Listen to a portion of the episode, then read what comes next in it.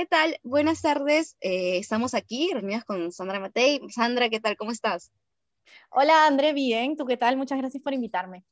No, gracias a ti más bien por aceptar. La verdad es que estamos muy emocionados de tenerte por fin, porque tú sabes que hace tiempo queríamos hablar contigo y es que Sandra aquí, bueno, ¿quién mejor que Sandra para presentarse? Pero Sandra es una experta en lo que sea de historia de la moda, análisis de tendencias y bueno, también en justamente la coyuntura en el que se desarrolla el diseño relacionado a la moda en Latinoamérica. Así que nada, Sandra, preséntate por favor para nuestra comunidad. Bueno, André, gracias por echarme tantas flores.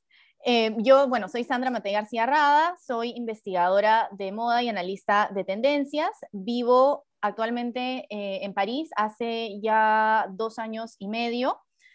Yo estudié diseño de modas, así que soy diseñadora de modas de profesión, pero luego me especialicé en investigación de moda y hace ya casi un año me gradué de la maestría en estudios de moda de Parsons París y ahí fue donde ya le di este giro completo a, a mi carrera. Entonces, actualmente lo que hago es trabajo como consultora de tendencias. Además, soy codirectora de la plataforma Culturas de Moda, que es una plataforma de estudios de moda en español, y enseño en Parsons, aquí en París.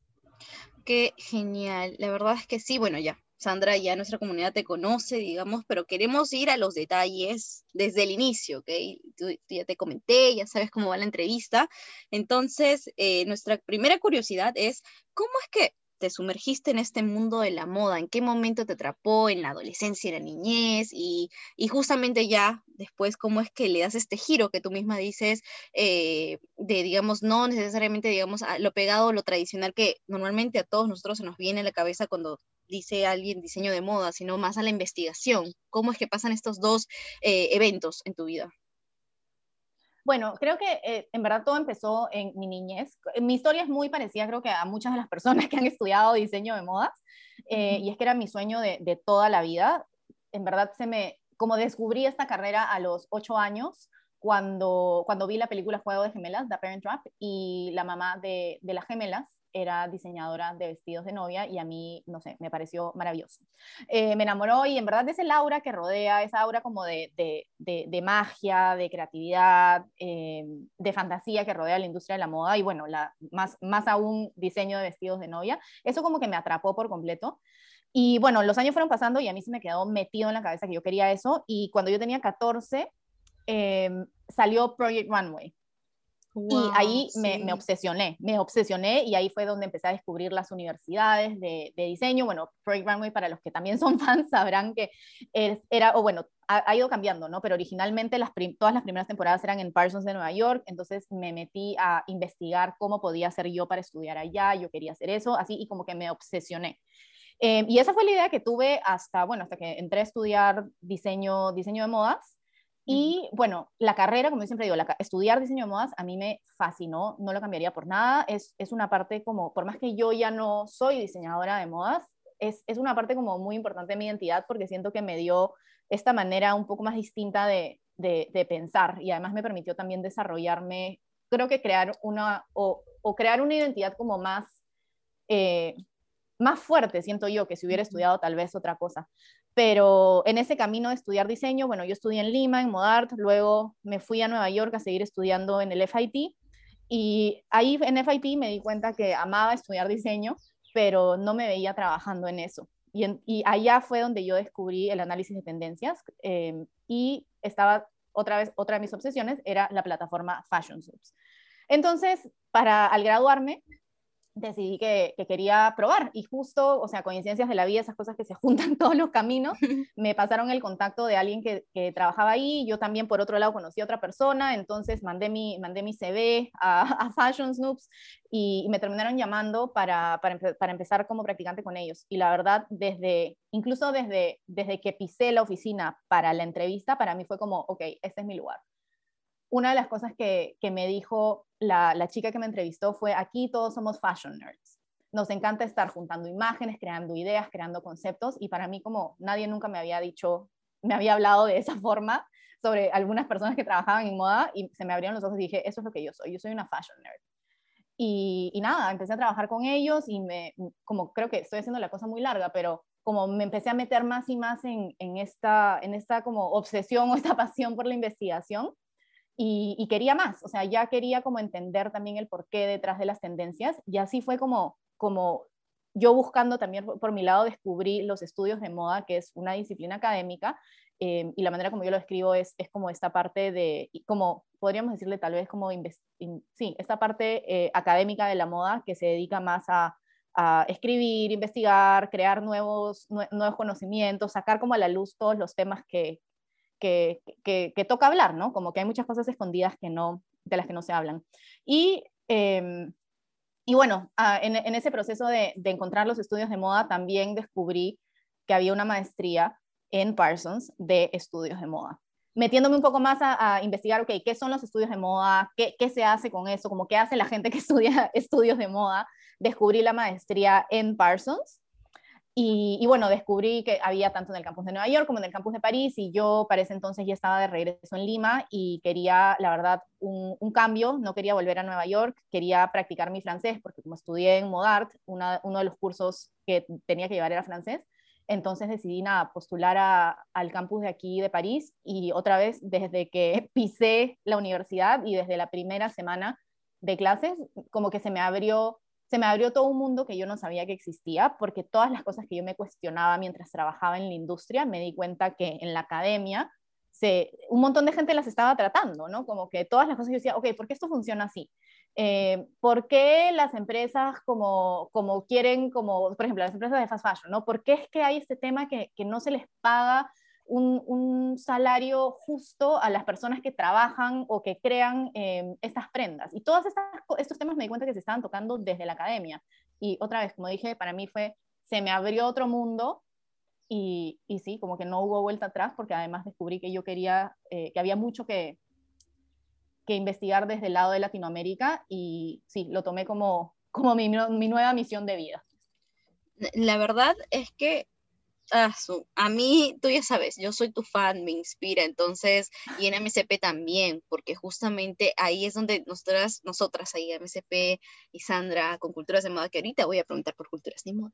Entonces, eh, es que hicimos clic, porque, o sea, de verdad, eh, estas, estos cuestionamientos, estas incógnitas, preguntas que uno se hace un fashion lover o un fashion nerd, que creo que por ahí también, como que, sí, sí, hermanas, es como que de hecho, ¿no? Te, te, haces cuando eres consciente de que tu pasión y, lo que te encanta y te puede volver loca, loco, eh, lastimosamente sí tiene un lado, digamos, perjudicial, no tanto para las personas como para el planeta en sí, pero la cosa no es deprimirse, ¿no? Es como, o dejarse por último con la duda, quedarse ahí, no sin saber, sino preguntar, y tú como que eh, te entiendo la emoción, te entiendo la emoción cuando fuiste a estudiar y no y encontraste en esas dos etapas, ¿no? tanto Nueva York como París, y, y sentiste, ok, quiero esto y quiero saber más, quiero aprender más.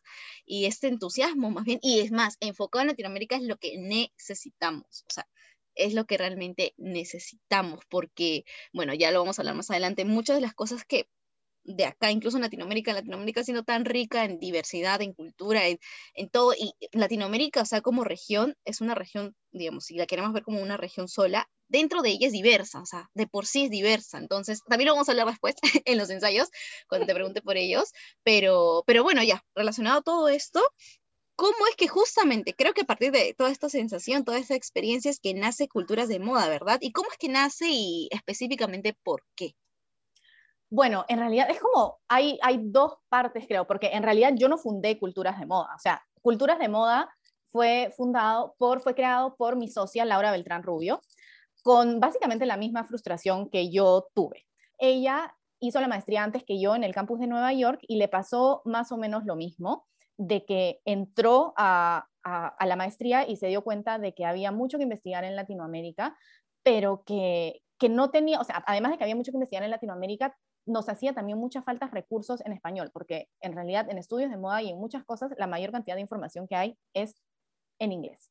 Entonces, ella quería sacar a la luz la información de, su investigación de Latinoamérica y además también eh, crear más recursos en español, porque no es lo mismo aprender en inglés, por más que sea un idioma que domines, que aprender en tu propio idioma y sobre tu propia región y además con ojos de latinoamericana que eso es como lo crucial de Latinoamérica. Entonces, ella creó Culturas de Moda en el 2018 y yo a ella le encontré de alguna forma por Instagram buscando a latinas que hubieran hecho esta maestría antes de yo irme. Entonces, ella fundó Culturas de Moda en el 2018 y yo me fui, yo me, perdón, yo me vine a París en el 2018. Entonces, como que como que encontré culturas de moda justo en el momento en que yo empecé a descubrir todo este mundo de, de la academia y esta pasión por investigar la moda en Latinoamérica.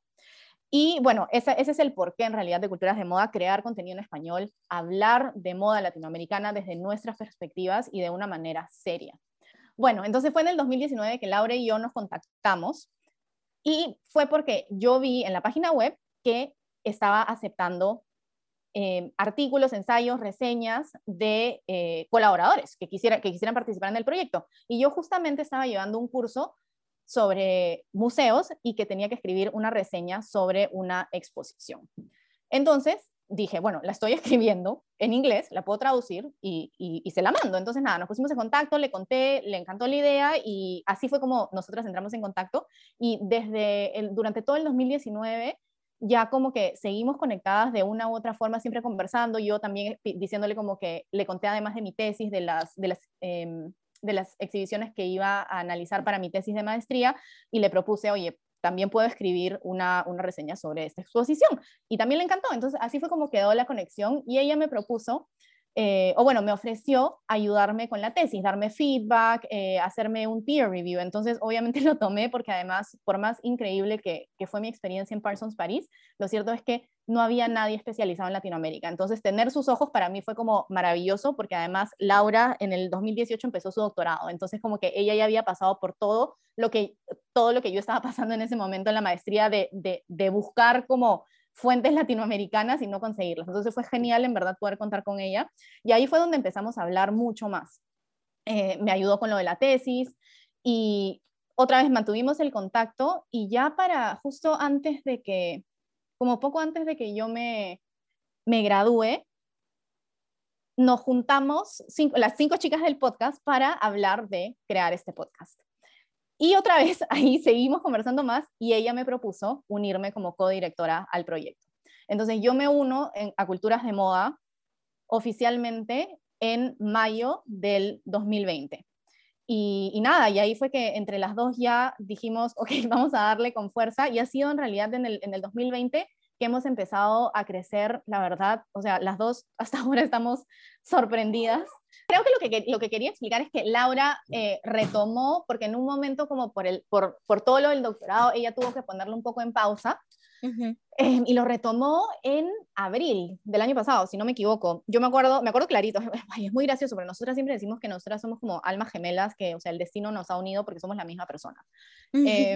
Y, nada, como hizo un post sobre la historia de la moda en los museos, y ahí fue donde como Culturas como que revivió y ya con mucha más fuerza. Para empezar, yo había sido fanática, yo en realidad como nunca noté ese bajón, porque para mí Culturas, yo siempre lo tuve súper en alto desde que, desde que lo vi, siempre me pareció un proyecto del que yo quería ser parte, yo era, mientras más avanzaba en la tesis, o bueno, la maestría en general, yo decía como que qué increíble crear este proyecto, qué increíble ser parte. Y yo siempre le decía a, a Lau, le decía como, en verdad, yo creo demasiado en esto, me parece increíble.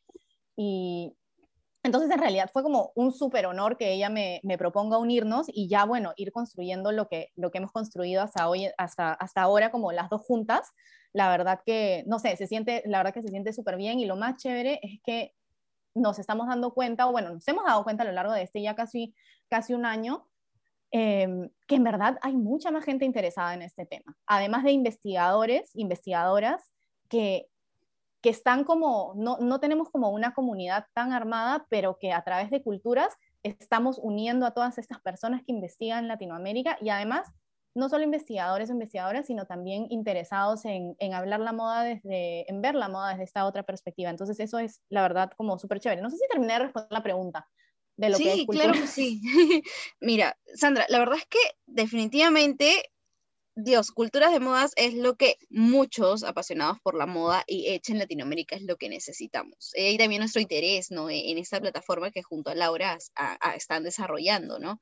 Si bien como nos cuentas, Laura, pues fue la que puso la semillita, es indudable que el aporte que tú has hecho también a culturas de moda ha hecho que crezca. Entonces, siento que era necesario también compartirlo y que nos compartas a nosotros y a nuestra comunidad.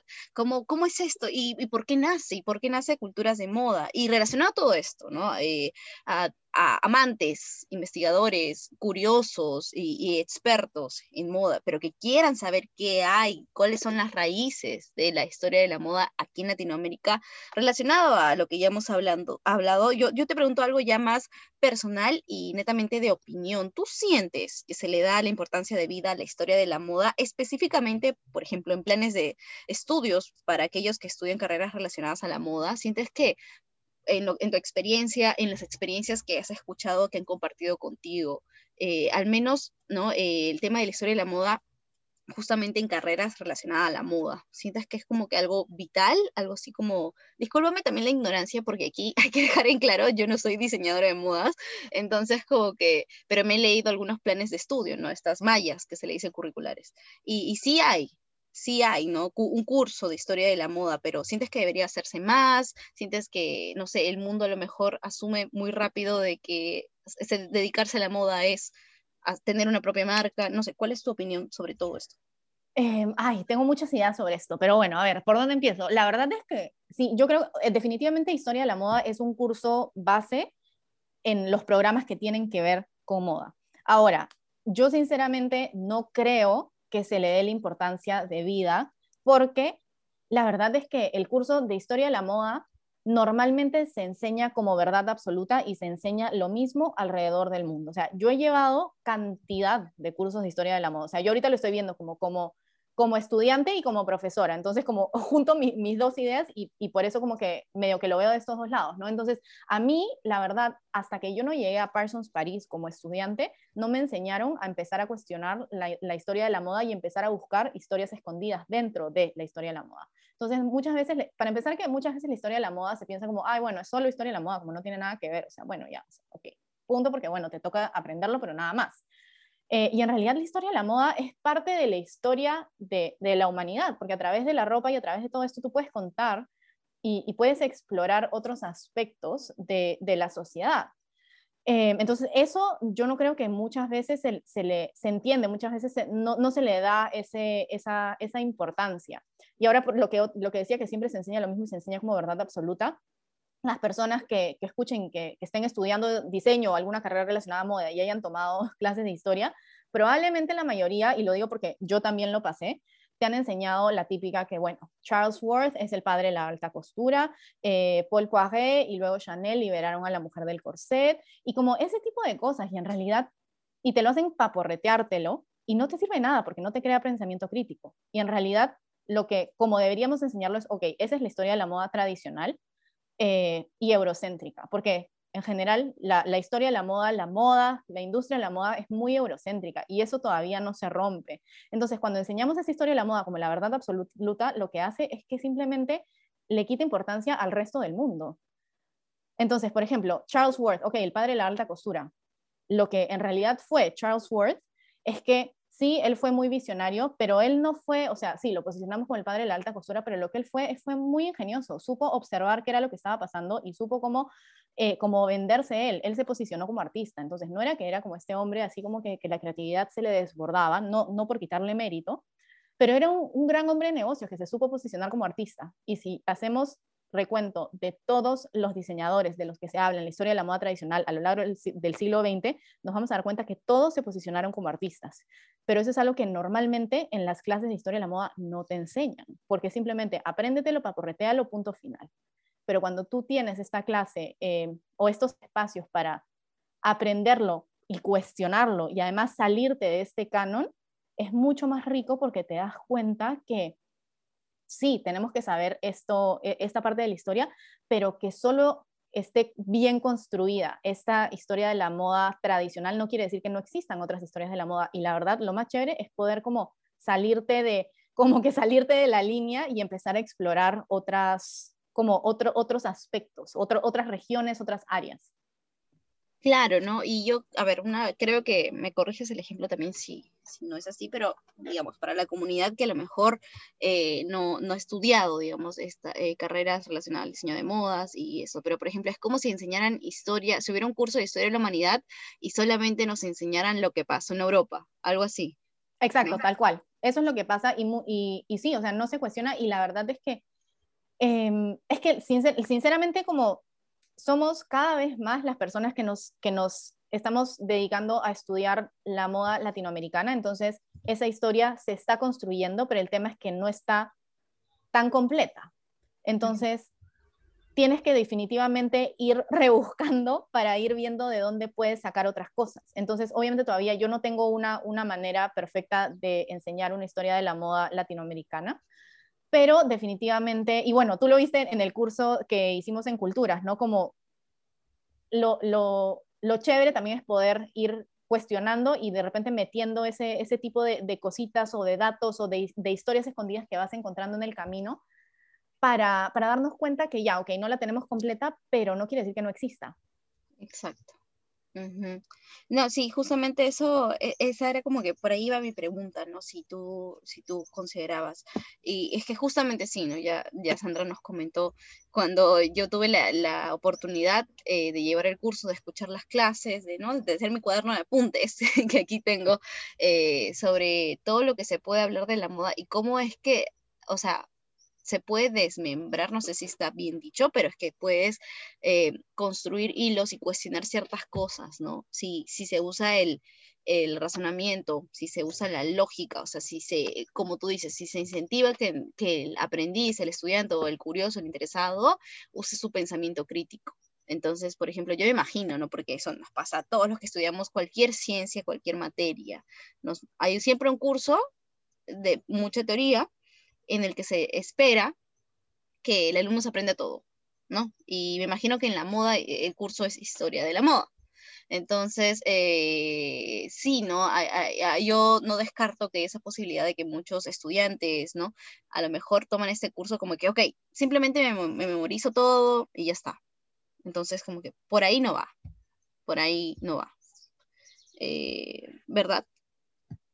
Sí, yo creo que e, es, sí, en realidad como eso por, por, ahí no va, o sea, porque sí, la historia uno tiene que, que, saberla, pero además creo que estamos en un momento en el que en el que ya es bastante obvio que la historia escrita, la historia que todos conocemos, la historia que, to, a la, la historia que nos enseñaron a todos, no es la única cara de la historia, o sea, que no esté escrito no quiere decir que, que, que no haya pasado, entonces hay distintas perspectivas que en la historia no, no se han cubierto, entonces eso claro. es lo o sea, eso también es, es, es, lo chévere, es darte cuenta de eso, pero otra vez, muchas veces, es que muchas veces cuando, cuando se hacen cursos de historia de la moda, simplemente se sigue, se sigue pasando la misma información una y otra vez sin cuestionarla, porque eso es lo que, lo que a uno le enseñan. Y también, bueno, hace falta, por más que, y otra vez lo repito, porque eso es algo que me gusta mucho recalcar, o sea, cada vez somos más personas las que nos estamos especializando en investigación de moda latinoamericana. Entonces, de que nos falta unirnos, nos falta unirnos porque deben haber muchas más.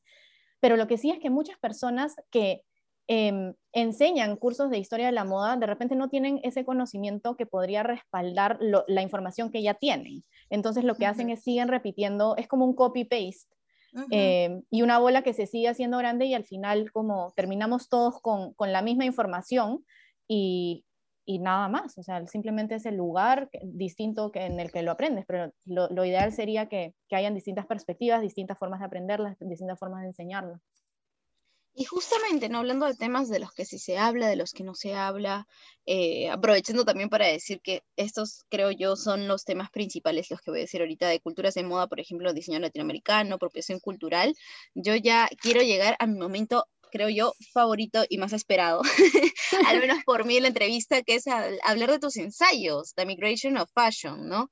Eh, la primera y la segunda parte. Para mí, como que, ah, ya los había leído antes, eh, los he leído entre ayer y hoy, también para tenerlos súper frescos, pero, o sea, definitivamente es, eh, este tema es mi favorito, así que estoy bastante feliz de poder hablarlos justamente con la creadora de estos ensayos, así que te imaginarás, estoy ahí, estrellitas, corazones ahorita. así que eh, hablemos al menos de la primera parte, ¿no? Por orden, porque yo resalto, digamos, de The Migration of Fashion, tres ideas principales. Me gustaría que también me ayudes a, pulirlas. Por ejemplo, eh, una, un, un, detalle, ¿no? una observación que tú mencionas y compartes con nosotros es que eh, no se estaría explotando, digamos, la, la, la, moda latinoamericana, ¿no? Como, como tal, ¿no? Como un recurso valioso y está pasando incluso desapercibida, es en términos, digamos, más sencillos, mal pagada, no, no, no tiene reconocimiento que merece y por, por eso también es que no hay ninguna capital de la moda aquí en Latinoamérica es una observación que pude leer. Otra, por ejemplo, es que, eh, y acá me detengo para que también nos expliques, eh, tú sustentas que se compara acá constantemente con Occidente, y Occidente también te invito a que nos definas, pero yo le voy diciendo al público que Occidente no, no necesariamente como que al otro lado del charco, como se dice, ¿no? No, no necesariamente geográfico, creo. Occidente tú lo tratas como un término pues más cultural, ¿no? más pegado a eso. Y justamente en esta comparación constante entre nosotros y ellos, y nace eso, el nosotros y ellos, la diferencia. ¿Qué nos puedes decir de esto? A ver, uy, hay full ideas acá. vamos a ver si, dime si, si no lo logro y si tengo que volver a hacerlo, porque wow, sí, es como, es que hay un montón de cosas aquí. Bueno, lo primero es que creo que primero empezamos por la, esta comparación entre nosotros y ellos. Esta idea de, bueno, y ya lo dije antes, ¿no? Como la moda, la industria de la moda, los estudios de moda son bueno, sí, son bastante eurocéntricos. ¿Por qué? Porque se dice que, bueno, la moda como industria nació en París. Entonces, el calendario de la moda sigue siendo un calendario enfocado en las temporadas de Europa. Todo se hace en base a Europa. Em, entonces, se ve como que Europa es el centro de la moda. Ahora, si salimos de esa definición como más em, de industria, en realidad nos vamos a dar cuenta que la moda ha existido desde siempre. O sea, no podemos decir la moda empezó en tal momento, porque la moda existe desde siempre. Si es que consideramos además a una definición más amplia de la moda, no solo de, lo más nuevo como lo que está en tendencia, sino moda como lo que nos ponemos, con lo que nos vestimos, incluyendo tatuajes, piercings. Eso existe desde, desde siempre. Entonces, esta idea de la moda como, como eh, eurocéntrica viene porque, yo otra vez creo que, espero como explicarlo claramente, pero sí, lo que tú hablabas justo de esta idea del occidente. El tema es que em, el occidente en realidad es una, es, sí, es, un, es una construcción social em, y, y e, e, es una idea, es, es, es una idea, es algo que se creó en base a que en Europa así como a nosotros en Latinoamérica nos hicieron crearnos el cuento de que todos somos iguales porque todos somos mestizos, o este cuento del mestizaje, en Europa lo que pasó es que antes de la colonización, eh, había esta idea de que todos, por más que habían diferencias internas, de que todos eran iguales. Entonces, todos somos iguales, todos somos una raza pura, no hay distinción de, de, uno y otro. Todos somos iguales, somos los más avanzados, entonces por eso tenemos que ir a colonizar el mundo para traer al resto del mundo a nuestra modernidad. Entonces, esa fue la excusa que se usó para colonizar eh, el mundo. Eventualmente, esta idea de el occidente se extendió a Norteamérica, pero Latinoamérica siempre quedó como esta región que como que es parte del occidente, pero al mismo tiempo no es. Y si tú sales y vas y le preguntas a alguien de Estados Unidos o de Europa, ¿Latinoamérica es occidental? Probablemente te van a decir que no. Y esa es una de las cosas con las que yo lidié en mis dos años de la maestría en Parsons, porque era un tema que, del que hablábamos bastante. Y yo era la única latinoamericana, entonces lo que yo decía es, a ver, tenemos, Latinoamérica es muy diverso, tenemos eh, personas que son occidentalizadas y tenemos personas que son no occidentales, pero no podemos definir a toda Latinoamérica como, como que es, es, es tan fácil, no es blanco, este, esto no es blanco y negro. Y lo más importante es que el occidente es una idea, en realidad no es, no es algo cierto, es algo que, que, se construyó y que, bueno, sigue, sigue creando jerarquías alrededor del mundo y entre diferentes culturas. Ahora, no sé si eso está claro. No, quedó súper, súper claro. Y, a, mí, yo sé que a la comunidad también de, de MSP le ha quedado súper claro porque, o sea, me encanta. Y, bajo esa idea también, ¿no? De que Occidente justamente es una idea para jerarquizar el término Occidente, ¿no? Es un, término para jerarquizar, diferenciar cosas que maravillosamente, bueno, extraordinariamente, porque en mi cabeza no, no llego a contemplar el hecho de que todavía generan dudas, ¿no? Y todavía eh, tienen cierto significado, pues, eh, digamos, eh, discriminatorio por ahí para algunos, ¿no? Esto creo que no es noticia, pero... Y justamente de lo que hemos hablado, de lo que nos comentabas sobre que Occidente es una idea y que lastimosamente todavía 2021 se usa como incluso un término medio que genera discriminación y, de jerarquía, eh, y en fin, ¿no? Yo me concentro, me quiero concentrar en lo que dijiste de Latinoamérica porque esta sería mi tercera y última gran idea, creo yo, que puedo resaltar de esta primera parte del ensayo, que es que Latinoamérica es algo más, Latinoamérica también, así como término occidente, término Latinoamérica es algo más que geografía. O sea, si bien nos diste una, una definición, ¿no? En la que agrupábamos a los 33 países y nos hablabas de esto, incluidos los países caribeños, ¿no? Todo eh, en el ensayo se ve con más claridad, con, ¿no? con más eh, extensión, pero lo, lo, importante es que dices que es algo más que geografía, es algo, es algo más que la suma de, de, si lo queremos ver como uno solo, es una región, y lo que dije antes, ¿no? Que dentro suyo, dentro de este cuerpo, es diversa. Eh, me atrevo a decir, al menos en mi cabeza, para, digamos, un ejemplo creo que súper práctico es ponerlo como que es un cuerpo, ¿no? Eh, cada, cada parte, cada parte de este tiene sus propias características, tiene sus, sus propias eh, particularidades. No sé qué nos puedes decir de esto.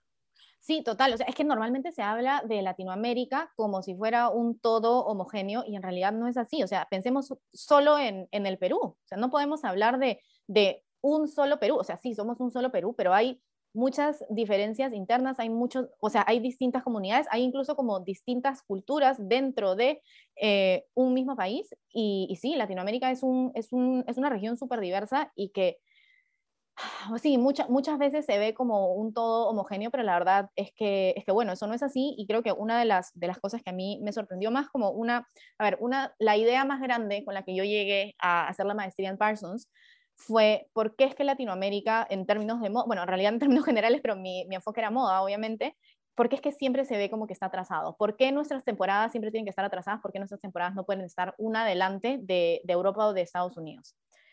Y la verdad es, es eso, es que, o sea, eh, Occidente, bueno, en, en, inglés es the West, que es el oeste, entonces como mi, yo decía, como, pero a ver, nosotros estamos en, estamos en esa, en, ese, en esa ubicación geográfica. No entiendo por qué, por qué dicen que no somos, que no somos occidentales. Bueno, obviamente ahora ya ha avanzado muchísimo ya, y como tú misma dices, ¿no? como eso no es solo geográfico, son de ideas. Yo no sé si llamarnos occidentales u occidentalizados, como es un tema que yo todavía no lo termino de, de, descifrar. Y bueno, como tú sabes, también en culturas nos encanta hablar también de, esta, este, este tema, porque es algo que todavía no está como muy definido. Pero, sí, o sea, tenemos, tenemos muchísima diversidad y, toca como sacarla a la luz, porque no puede ser que, que, la verdad que cada país de Latinoamérica simplemente sea vendido por el lado exótico y por un estereotipo que en realidad hace mucho más daño de lo que hace bien. Definitivamente definitivamente eh, tal cual, ¿no? Y ya que mencionaste Perú, esto también me permite perfectamente crear un puente para la segunda parte de Migration of Fashion, ¿no? En la que me encanta porque eh, poquito a poco, y siento que con el lenguaje perfecto, porque siento que, y eso también de culturas de moda, te hago el comentario, que, o sea, se lo he mostrado a personas, o sea, ingenieros, estudiantes de medicina, o sea, gente que a lo mejor, pues, ¿no? Su cabeza y su tiempo siempre está ubicado en otros asuntos, pero la, eh, la forma en la que captura, porque realmente, por ejemplo, The Migration of Fashion, y también a, la comunidad le recomiendo leer este, estas, bueno, esta serie de, ensayos, porque más allá de ser algo eh, digamos, teórico, porque a lo mejor la palabra ensayo pues asusta un poquito, ¿no? Digamos a los que no tenemos tanta práctica leyendo o a lo mejor, eh, pero es tan enriquecedor y es tan puntual que no hay un punto, digamos, al menos yo siento en tanto en lo que sacan en culturas de moda y, en, en, esta, en esta serie de ensayos, yo no siento que hay un punto muerto en el que el lector se pueda cansar porque es tan rico todo. Y ahora sí, más flores para Sandra, pero ahora sí, eh, quiero hablar de, de, esta parte, ¿no? Cuando en, en, en la parte 2 de The Migration of Fashion que lanzas y, y, hablas sobre, sobre Perú, sobre las tapadas, o sea, algo que que a lo mejor muchos de nosotros asumimos como que, ah, sí, es parte de, de ¿no? De, de, todo el contexto, pero no, en sí las tapadas, eh, y eso también para la comunidad, las tapadas son un fenómeno social muy relacionado a la moda, que tienen su propia historia y que juegan un papel importante en nuestra sociedad y, y que, ojos, es como, como tú lo dices, y lo voy a citar, esto, me encantó, la, eh, la adoptaron y la adaptaron ¿no? Eh, una costumbre española, una tendencia española. Eh, y, bueno, ¿no? En, este ensayo nos, nos, cuentas cómo es que las tapadas limeñas se diferenciaban. Yo me atrevo a decirlo, eh, porque si me acuerdo el detalle, ¿no? también me puedes corregir, las tapadas españolas se tapaban enteras, ¿no? Todo, todo el cuerpo, y la diferencia es que las tapadas limeñas se, se tapaban la cara. Es esto cierto, ¿no? Dime que Sí, sí, sí, esa, es la diferencia más grande. Bueno, primero quiero, quiero aclarar que, bueno, sí, esta parte de, de esta investigación, bueno, en realidad fue parte de una investigación que hice para una de, de, las clases de maestría y eventualmente terminó siendo parte de, de, mi tesis de maestría y bueno, me encanta, es un tema que me encanta, pero esta parte de, de la investigación está basado en otra investigación de Laura Bass y Amanda Wunder que es maravillosa, es de verdad como, si quieres luego, puedo pasarte la referencia, si es que quieren leer como mucho más a detalle. A mí personalmente yo quiero investigar mucho más sobre este tema porque creo que queda también muchísimo em, en el aire y todavía queda muchísimo por seguir, por seguir explorando sobre esto. Pero sí, la diferencia más grande entre las tapadas españolas y las tapadas limeñas es que las tapadas españolas se tapaban completamente y las tapadas limeñas tapaban solo la cara porque en, en Lima, eh, bueno, Lima fue eh, y esto es un como refresher, Lima fue fundada, es una, es una ciudad que nació en la colonia, entonces como esta, esta importancia que se le daba a la, la raza, y lo hago entre comillas porque la raza no existe, eh, pero se hablaba de razas, obviamente en el periodo colonial, se le daba como demasiada importancia a eso porque esta, esta jerarquía racial. Entonces era muy importante que, que las personas mostraran a qué clase social y de qué raza eran eh, cuando salían a la calle. Entonces, las tapadas limeñas, como se tapaban la cara, por color de piel no lo podían hacer. Entonces, ¿cómo lo hacían? Con su ropa. Entonces, por eso es como, es una diferencia como tan sutil, pero tan importante, que yo no sé, o sea, cuando yo lo, lo, descubrí, para mí fue como otra vez, como me abrió los ojos a que en realidad tenemos muchas más historias que, que contar sobre, sobre nuestra región. Y esto me lleva a hablar de además la, bueno, y eso brevemente quiero mencionarlo, la investigación de Laura, mi socia, por ejemplo, ella se enfoca en Em, analizar la adaptación de la moda europea en Latinoamérica. Entonces, ella lo que hace, y a mí me parece fascinante su investigación, es empieza a encontrar no solo las diferencias, porque la idea no es siempre comparar la moda latinoamericana a lo largo de la historia con Europa, sino como tomarla también como su propia entidad. Y otra vez en la investigación de Laura, ella encuentra esas, esos detalles que tal vez a lo largo de la historia de la moda no se le ha prestado atención porque siempre se ha asumido que es que, Latinoamérica está trazado y siempre copiaba de Europa. Y esto de las tapadas es también exactamente lo mismo. No es exactamente igual. Incluso viendo los, em, algunas fotos, no hay muchas fotos, eh, lo que sí hay son algunas ilustraciones, especialmente las de Pancho Fierro, ahí sí puedes notar más la diferencia, pero muchas veces vemos sin realmente mirar. Entonces, al yo darme cuenta de esto, al enterarme de esto, cuando empecé a mirar otra vez este tipo de ilustraciones, digo, claro, está clarísimo, solo que esta idea de que todo se copia también como, como, que, como que condiciona tu manera de ver la moda en Latinoamérica. No sé si eso como que se entiende, entonces sí. Sí, claro que sí. Yo, este, justamente, ¿no? Eh, y todo me encanta porque, como tú dices, ¿no? Has basado esta, bueno, esta parte, digamos, del, del ensayo, porque son dos partes, este, está relacionada a otras investigaciones, la de Laura, por si acaso, eh, yo aquí, ¿ah?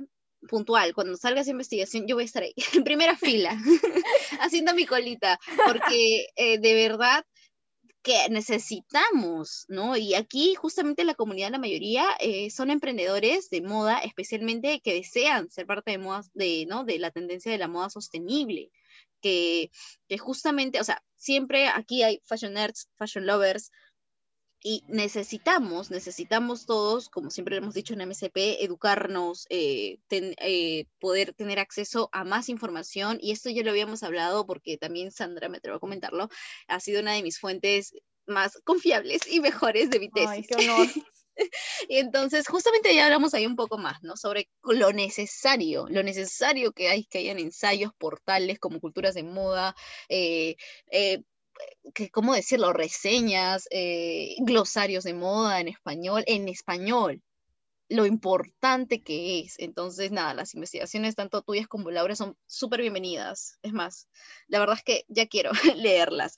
Y, yendo un poco, ya concentrándonos en lo que nos comentabas, ¿no? De las mismas eh, tapadas limeñas, de, de, la historia en sí, ¿no? Como, o sea, como también esto, de alguna forma, y más cosas que ocurrieron durante la historia, especialmente la época colonial, hicieron que nosotros dentro de la historia, y si queremos tener como que un paradigma o una forma de, ordenarnos, pues siempre nos vemos atrás. En, ¿Hasta qué punto, no? Si nos damos cuenta, o sea, esto también dentro del pensamiento crítico puede, podemos, al menos en Latinoamérica, proponer algo diferente, ¿no? Quizás eh, si bien ya todo empezó porque nos colonizaron así de simple, no creo que sea una falacia, ¿no? Nos colonizaron y nos adaptamos también a las costumbres que vinieron con los colonizadores, eh, no significa, ¿no? Yo no siento que significa que por eso, solamente por eso, en Latinoamérica tengamos que sentirnos como que un paso atrás, ¿no? O, tengamos que repetir.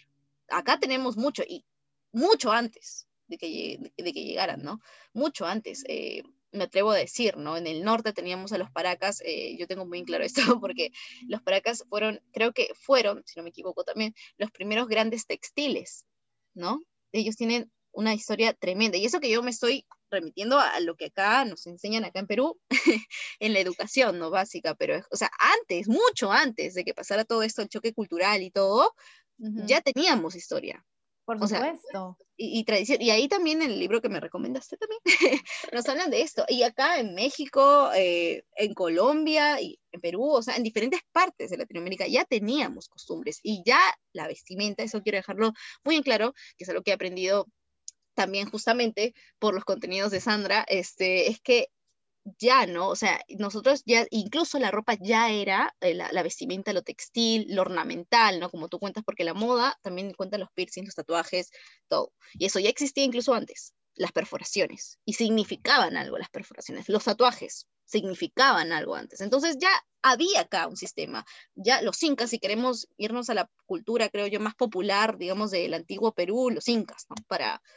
eh, nuestra comunidad de otras partes de Latinoamérica, eh, principalmente, ellos ya tenían, ¿no? Y ya se diferenciaban por el tipo de ropa que usaban, incluso eh, en qué ocasión. Entonces, el uso, por ejemplo, del oro, ¿no? El oro, cuándo se usaba y cuándo no, y por qué, digamos, el oro, digamos, significaba otra cosa para los incas que a los colonizadores, ¿no? Yo sé que eso puede sonar muy teórico, pero es necesario decirlo porque en sí acá ya tenemos mucho que, explotar eh, en el buen sentido, o sea, que, recursos, información, historia, y eso sería un gran impulso aparte para diferenciarse, ¿no? Porque lastimosamente, y eso lo digo lastimosamente, yo por, por mi carrera, ¿no? Estoy atenta a muchos medios y son poquitos los que en verdad, o sea, su misión, o al menos una de sus misiones principales es potenciar y apoyar con todas las letras a Latinoamérica, o sea, los diseñadores actuales, la historia Latinoamérica en la moda. Así que lo creo muy importante. Y justamente eso, justamente eso también es otra de las ideas que rescato de la segunda parte de The Migration of Fashion, ¿no? Eh, aquí tú nos hablas de la creación de portales que hablen de Latinoamérica. Entonces, eh, siento que, o sea, como te dije antes, como le dije a la comunidad, estos dos ensayos, eh, como les digo, o sea, pueden ser desde diseñadores de moda, pueden tener ustedes su emprendimiento, pueden, pueden ser simplemente curiosos, porque siempre la curiosidad es increíble, creo que es una de las mejores cosas del ser humano que sea curioso. Entonces, eh, el hecho de, de, que no, de que para, digamos, eh, cubrir las necesidades de informarse, de educarse, hayan más portales no solamente que hablen en español, sino que hablen de cosas que pasan en tu, en tu localidad, en tu realidad, te permiten entender la importancia del asunto. Y ahí también rompemos con el paradigma que la moda es solamente algo, o sea, algo innecesario, ¿entienden? Algo, pues, que, que, podemos prescindir de ella como sociedad, lo cual no es para, para nada. No sé qué no, no, eso para, para nada cierto. Es que la moda, bueno, otra vez, si esto nos podríamos extender por una hora más, pero claro, la moda tiene como esta connotación de ser algo muy superficial, porque siempre ha sido relacionado a lo femenino. Eh, entonces sí, o sea, y esto es algo que se ha mantenido otra vez, como se mantiene mucho, como es difícil eh, como romper con, con, esa idea, obviamente es, es, somos otra vez muchas las personas, yo creo que todas las personas que trabajamos en moda, o casi todas luchamos contra esta idea de que simplemente porque es moda no importa. Eh, porque obviamente nadie puede, o bueno, a ver, sí existen personas de ciertas comunidades que van desnudas, pero en general, la mayoría del mundo, tú no puedes salir de tu casa sin ropa. Eso quiere decir que la ropa se vuelve crucial. Y finalmente, y a mí me encanta esa, esa escena de, del Diablo se viste a la moda, la película, donde, em, donde Andy, el personaje principal, eh, dice que, no le, que ella no sabe mucho como de, están escogiendo un, un, cinturón y ella dice como los veo totalmente iguales, como yo recién estoy aprendiendo de esas cosas y Miranda Priestley le dice como estas cosas y le hace como todo el recorrido de que el color de la chompa que ella estaba usando en realidad había sido escogida por ellas en la revista hacía no sé qué cantidad de años y que entonces ella, así no lo creyera, es parte de este sistema. Entonces sí, es como algo como bien, eh, es, es, una película, pero a mí me encanta esa escena porque es tan cierto, incluso la gente que dice, ay, no, es que la moda es como súper superficial, eso no tiene nada que ver conmigo, tú al decidir vestirte todos los días estás relacionado con la moda. Entonces eso de como bajarla, no creo, no es, no es una idea fácil de, de, cambiar, pero, pero es que no es cierta. Definitivamente, definitivamente. Y ya eh, para ir cerrando también la entrevista, porque creo que, uff, nos hemos ido, pero es lo, creo que ha sido muy enriquecedora esta conversación, en fin, y, y, y nada, ¿no? Eh, como tú dijiste hace un toque, nos podemos ir horas hablando de la importancia que es. Yo creo que más bien esta entrevista va a ser la primera parte de una serie de conversaciones que nos encantaría tener en, en AMSP contigo, con Laura, con el equipo de culturas, porque de verdad tenemos que seguir hablando. O sea, no hay fecha de caducidad para, para, para hablar de la moda en Latinoamérica. Entonces, sí, eh, ya para... de acuerdo. y justamente, ya para terminar, nada, eh, queremos que nos des un consejo o una opinión para aquellos, incluso este, porque tenemos también en la comunidad, bastantes integrantes de la comunidad, son eh, personas que todavía están estudiando, están estudiando como primera carrera, recién salen de cole, ¿no? Y, ya saben que quieren ser diseñadora de modas, pero están buscando en esta búsqueda de darle un toque diferente y un toque de representatividad. Entonces, ¿qué les aconsejas a estas personas, especialmente también a aquellos que les gusta la historia de la moda y que todavía, por justamente la mala costumbre, eh, piensan que no hay mucha información. ¿Qué, qué, qué consejo les darías? Eh, a ver, bueno, primero, los que les gusta la historia de la moda, bueno, yo, o sea, nosotros siempre en Culturas intentamos como motivar a la gente que le interese adentrarse en la, en la historia de la moda y los estudios de moda, porque la verdad es que como todavía es un campo tan un campo de estudio tan chiquito en Latinoamérica, muchas personas no lo conocen por ejemplo, yo recién lo descubrí como a los 27 años. Eh, entonces, las personas que están interesadas en ese lado de la moda, yo creo que un, una, una, o sea, el mejor consejo es que la verdad es que hay todo un campo de estudio que se dedica a eso y como ya lo he venido diciendo a lo largo de esta entrevista, cada vez somos más las personas que, que nos dedicamos a eso y lo más chévere a mí me parece de enfocarse en investigar moda latinoamericana es que la verdad que hay tanto por hacer hay muchísimo. Entonces, hay, o sea, yo creo que todo el mundo puede encontrar lo que le guste y algo que le apasione para sacarlo a la luz. Y ahora, para las personas que están recién estudiando, creo que una de las cosas que, o el consejo más grande que les podría dar, porque creo que en temas de forma y, de cómo hacer las cosas, eh, tendría que ser como algo muy específico eh, y como que no me siento tan, tan cómoda dando un consejo eh, muy específico para, para diferentes diferentes tipos de personas, pero lo que yo creo es que como mi mejor consejo para ellos es que en realidad bueno, la industria de la moda es, es una industria que parece que está muy como, es muy como hecha en piedra, como esa aura, esa fantasía que la rodea, parece que no se puede romper, parece que todo está hecho, parece que todo es como es y no se pueden cambiar las formas.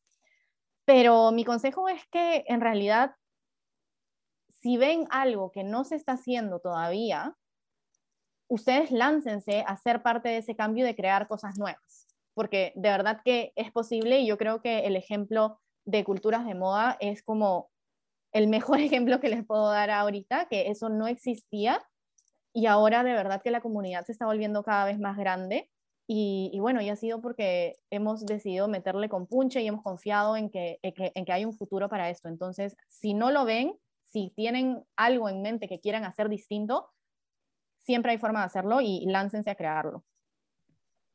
Sí, la verdad es que sí, también es eh, justamente, ¿no? También en nombre de justamente nuestras cabezas aquí en AMSP, eh, me refiero a Yurak Fiedler y la señora Mirva Trujillo, eh, ellas también, ¿no? También comparten este mensaje y creo que ya lo hemos hablado también por interno, que culturas de moda, especialmente lo que Sandra se dedica y lo que nosotros hacemos en la MSP, tienen bastante en común en relación porque creemos y apostamos y estamos seguros de que hay más conocedores, hay más conocimiento por descubrir, hay más emprendedores que quieren, ¿no? Eh, otorgarle esta, esta, eh, esta representatividad a lo que quieren también producir eh, y en fin, es más, para los investigadores también, o sea, hay gente que teóricamente también apuesta por esto, entonces, nada, la verdad es que ha sido un honor tenerte aquí, Sandra, la verdad es que ha sido bastante, bastante feliz para mí por el hecho de que ya podemos compartir muchas cosas que gracias, gracias a los dioses, como digo yo, eh, yo ya podía, yo ya sabía porque he estado conversando contigo y ahora nuestra comunidad ya lo sabe, ya sabe que si le interesa la historia de la moda en Latinoamérica, pues genial, porque hay mucho por hacer porque hay mucho por aprender y hay mucho por compartir. Agradezcamos que vivimos, creo que en una actualidad, a pesar de todo lo malo, lo negativo que pasa, eh, eh, que hay internet, que hay esta forma de estar conectados. ¿Cómo es que yo ahorita, por ejemplo, estoy hablando con Sandra que está en París? Pero, pero bueno, ¿no? O sea, hay que aprovechar que ahora hay más recursos incluso que antes, porque imagino que antes debió ser un poco más complicado. Así que nada, la verdad es que muchas gracias, Sandra, por estar aquí. Eh, gracias a la comunidad por escuchar el podcast y estén atentos porque, bueno, eh, ya estaremos lanzando otro podcast eh, muy pronto, pero no puedo decir todavía quién. Así que nada, gracias, Sandra. Gracias, André. No, el honor ha sido mío. Gracias por interesarte tanto en lo que hacemos en culturas y en investigación. Así que de verdad, un honor estar acá con ustedes. Gracias.